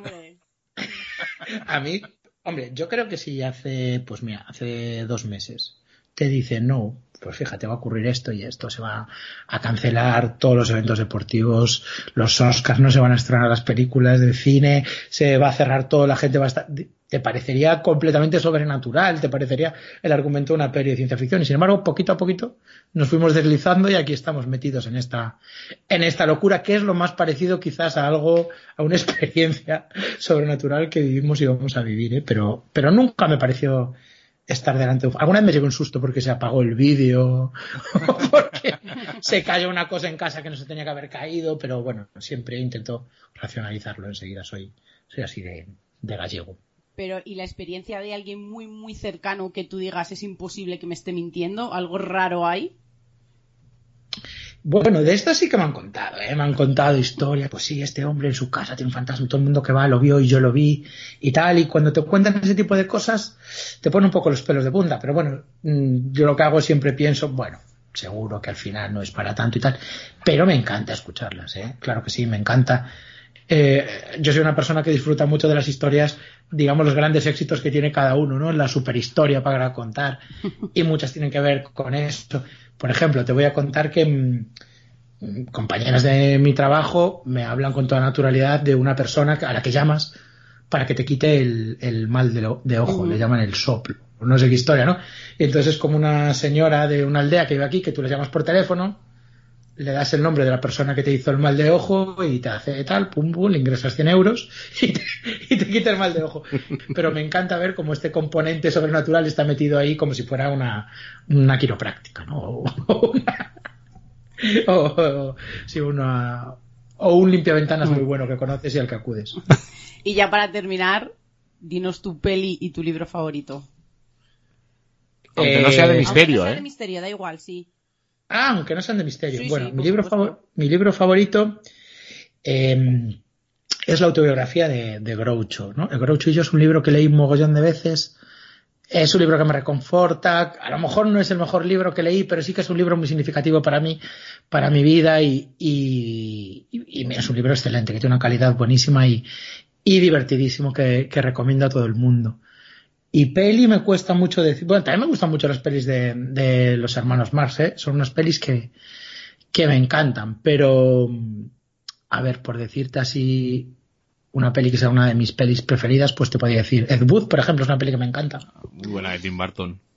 Sí, sí, esa película la podría ver un millón, un millón de veces que me gusta mucho y, y otras pelis que podría ver un millón de veces que me encantan son las de Misión Imposible, por ejemplo. eh. Oh, Oh, ya has tocado mi patata, has tocado mi patata.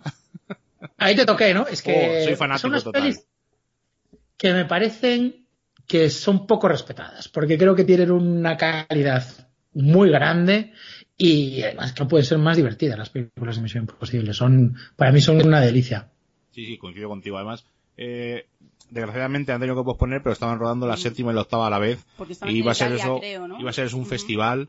Y desgraciadamente tenemos que esperarnos uno- unos meses más hasta que vuelvan a empezar a, a rodar esa Misión Imposible 7 y 8. Pero bueno, sí, a sí, habrá que, habrá que esperar, como todo. Y antes de, antes de terminar, em, no sé si conocéis vosotros el cómic que hizo Pablo Ríos, eh, que se llama Azul y Pálido. ¿Conocéis ese cómic? sí, yo sí me suena. Es que también soy fan del cómic. Es que toco muchos palos. Sí, pues Pa- Pablo Ríos, que es un, bueno, es un amiguete, hizo, hizo un cómic con él hace mucho tiempo en internet, un webcómic hace un montón de años, pero sacó una novela gráfica hace como 7, 8 años, que se llama Azul y Pálido, que me gustó mucho, eh, que son historias reales de abducciones, bueno, historias reales de abducciones, vamos, son testimonios de, de abducciones reales, clásicos, eh, convertidos en cómic, ¿no? Eh, sin adornos, simplemente es el testimonio de, de estas personas convertidos tal, y me parece un, un cómic muy guay para, porque es un tema que me encanta, el tema de las abducciones, ¿no? Y me parece que venía, que venía a cuento recomendároslo a vosotros. Sí. Pues ya, Miguel, para finalizar, para finalizar, eh, si alguien quiere ver toda tu trayectoria, lo que haces, eh, dinos tus redes sociales, que es donde cuelgas tus cosas, Claro. etcétera. Sí, yo, bueno, yo soy hematocrítico en, en Twitter, en Instagram y en Facebook, básicamente. Todavía no me he decidido el TikTok, pero como se prolongue más la cuarentena, me veo. Y también tengo un, un podcast que, con Noel Ceballos que se llama Los Hermanos Podcast, que lo empezamos en el año 2012 y estuvimos un montón de años parados y ahora lo hemos retomado con, con la fuerza de los mares. Estamos incluso haciendo un capítulo diario durante el confinamiento. Os he de agradecer, ¿no? Que la gente que, los creadores como vosotros, tanto de cómic, de libros o de podcast, eh, sigáis en este, porque esto es, al fin de cuentas es un, un rollo para todos, ¿no? Estamos confinados, el que tiene que ir a Sí. trabajar porque tiene que ir a trabajar y el que está en casa pues porque está en casa. Pues la gente que se siga animando haciendo cosillas y oye, ya llegará el momento de, podemos aprovechar para escuchar, para ver películas, para leer libros y llegará el momento de, de salir a la calle, de correr escuchando podcast, o sea que es, es de agradecer que sigáis haciendo cosas, de verdad, muchas gracias. Sí, y gracias a vosotros por, por invitarme. Ahora, eh, bueno, ya hablaremos. Ya hablaremos. Bueno, pues Gracias Miguel, a todos. Miguel López, el hematocrítico, ha sido un placer tenerte aquí en Misterios en Viernes, de verdad. Igualmente. Hemos disfrutado Igualmente. un montón y, Yo y, también. un abrazo y no descartamos vernos en un futuro en la Feria del Libro de Madrid, a tomarnos Hombre, una cervecilla o lo que haga falta. En noviembre o en la cápsula, en la que lo hagan primero. Oye, yo te voy a decir una cosa, a mí no me parece tan mal que se haya alargado o pospuesto un poco la feria del libro porque seguro que no vamos a pasar ese calor que pasamos todos los años. Sí, que se, institucio- que se que se ponga, que se institucionalice, que sea en octubre, ¿no? No Sí, estaría sí. mal. Oye, no, pues no sea, no sé, oye, no es descartado porque, o sea, hace un calor en, el que haya ido a la Feria del Libro en junio sabe que Sí, se suda sí. la gota gorda y como tengas que esperar en un autor que haya bastante personas delante, eh, alguna nicotina ha habido, eh. No, incluso las Sí, casetas sí, sí. dentro debe de ser horrible también. Sí, en las casetas tú sabes que se sortean em, el número de caseta que te toca y dependiendo si te toca solo sombra, es la suerte, ¿sabes? Porque hay casetas, efectivamente, hay casetas que les da el sol de la tarde en la cara y, y es la muerte. O sea, una, hay casetas no, todo una, el 50%. tienes. Claro, toda una Claro. fila. Pues Miguel López, muchísimas gracias, amigo. Un abrazo. Venga, a vosotros un Ha abrazo. sido un placer porque ha sido como un soplo de aire fresco dentro de, de estos días que tenemos esos altibajos que sí que es verdad que nosotros también estamos en esa montaña rusa y que de verdad No me mil extraña. Más si, y más si curráis en un súper, madre mía. Es para un libro, es para un libro, sí. Sí, sí, sí, pues ahí lo tenéis. Ahí podéis hacer un podcast de confesiones. Y de anécdotas, sí que es verdad. Venga, chicos, un pues un abrazo. abrazo. Vale, muchas gracias. Chao, Un chao. abrazo, chao. Y al final casi nos hemos ido a la hora y media, Sheila, ¿eh? Yo creo que hoy estarán contentos, ¿no? Luego dicen, no, hacerlo más largo y tal. Tampoco queremos hacer los programas más largos porque al final llega un momento de saturación, yo creo, ¿no? Eh, nosotros pensamos, hemos estado valorando incluso de hacer dos programas a la semana o hacer uno más pequeño, pero dijimos que por qué. Eh, que luego hay saturación, ¿verdad? Porque hay compañeros que hacen un montón de programas y hay saturación y al final, eh, pero no digo de misterio, sino en general, En ¿no? general. Eh, hacen directos en Instagram, hacen no sé qué, luego cuelgo en YouTube un vídeo, eh, al final hay saturación, ¿no? Entonces decidimos pues seguir con nuestro ritmo normal, de vez en cuando hacemos alguna cosa así como pues, si nos llama de algún programa de radio o como nos pidió eh, Alberto Hernández hace poco que hiciéramos una, presenta- una presentación hogareña del antimanual y lo podéis ver en su canal en YouTube de Hombres de Negro. Pero cosas así, ¿no? No queríamos hacer tampoco, no descartamos hacer a lo mejor un- dentro de una semana, un par de semanas o tres semanas, un compaginados mm, resumiendo todo lo que hemos leído en este año. Bueno, cosas así, pero tampoco para saturar. Porque creo que al final te cansas, ¿no? De todo. Yo creo que el que esté en nosotros a fin de cuentas tenemos a currar y bueno, tenemos ese rato, pero por ejemplo, nuestro pequeño Rubén está aquí en casa y te saturas de todo, ¿no? Si estás todo el día viendo pelis, te saturas. Si estás todo el día escuchando radio, te saturas. Si estás todo el día leyendo, te saturas. Entonces tienes que hacer, pues eso, un, un punto medio, ¿no? Veo una peli, veo una serie, leo un poco, escucho una radio, eh, hago las cosas de casa, o sea, hago, en el caso de Rubén, hago tarea porque tiene que hacer tarea. No sé, buscar un punto medio. Entonces, eh, es normal, ¿no? Que en, en un principio dijéramos, vamos, vamos a hacer cosas para entretener a la gente, pero creo que hay una amplia oferta, entonces sería un poco innecesario y tampoco queremos saturar. La semana pasada, ¿verdad? Los comentarios de Vox solo hemos tenido uno. Hay un poco triste ahí, no hemos tenido más comentarios. es un poco ahí, es normal, ¿no? Porque la gente... Alguno se suicidaría, ¿eh? La gente está un poco cansada. eh, No. Miguel, yo vuelvo No, a repetir. cansada de, de, de, de la situación en la que estamos viviendo. Claro, yo vuelvo a repetir que está, muchos de los compañeros están un poco preocupados, ¿no? Por el nivel de descargas o, o del nivel de interés que está poniendo la gente en proyectos nuevos y yo creo que hay que entenderlo. Lo dije, lo llevo diciendo esta semana. Estamos metidos en una un poco extraña, estamos en unas circunstancias que nunca habíamos vivido y yo creo que esto de una manera u otra nos está haciendo mella psicológicamente y no tenemos la cabeza demasiado centrada como para, para poner toda nuestra atención o, ese 100%, ¿no? A algo que, que en otras circunstancias o en otro momento estábamos deseando que llegara el día para escucharlo, para verlo o para leerlo. Yo creo que hay que entender lo que nos está ocurriendo, que hay gente que lo está llevando de una manera o de otra, pero también es verdad que, que, que decíamos íbamos a tener tiempo para todo, mira, ahora vamos a hacer, y al final es verdad que no tenemos tanto tiempo. Bueno, pues en la semana pasada estuvimos hablando con Marcus Polvoranca, con su segunda parte de Reconquista Mágica, y Stagliero nos dice, gracias por no fallar otra semana más. Siempre estáis ahí y os lo agradezco de corazón aún más en estos días de... Y yo creo que iba a decir de, De mierda. Saludos, pues nada, es un, primero que disfrutamos nosotros, segundo que ya lo dije la semana pasada y lo diré siempre, con que simplemente entretengamos a una persona durante una hora, creo que merece la pena. Por lo tanto, y una cosa que quiero comentar así muy rápido, eh, hay mucha gente que mm, ha sufrido ERTES, hay compañeros que lo están currando, que lo están pasando mal, pero luego hay gente que está currando, eh, como nosotros, repartidores, y luego hay gente que se queja de que están currando. O sea, es un poco la pescadilla que se muerde la cola, ¿no?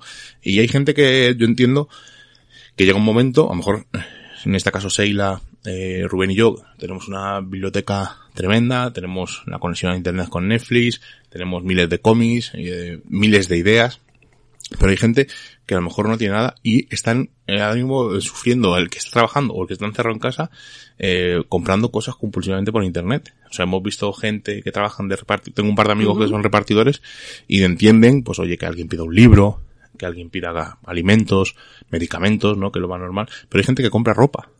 Ahora mismo, por ejemplo, que creo, a ver, puede ocurrir, ¿no? Estás trabajando, se te rompen los zapatos y tienes que pedirlos. ¿Sabes cuál es el fallo?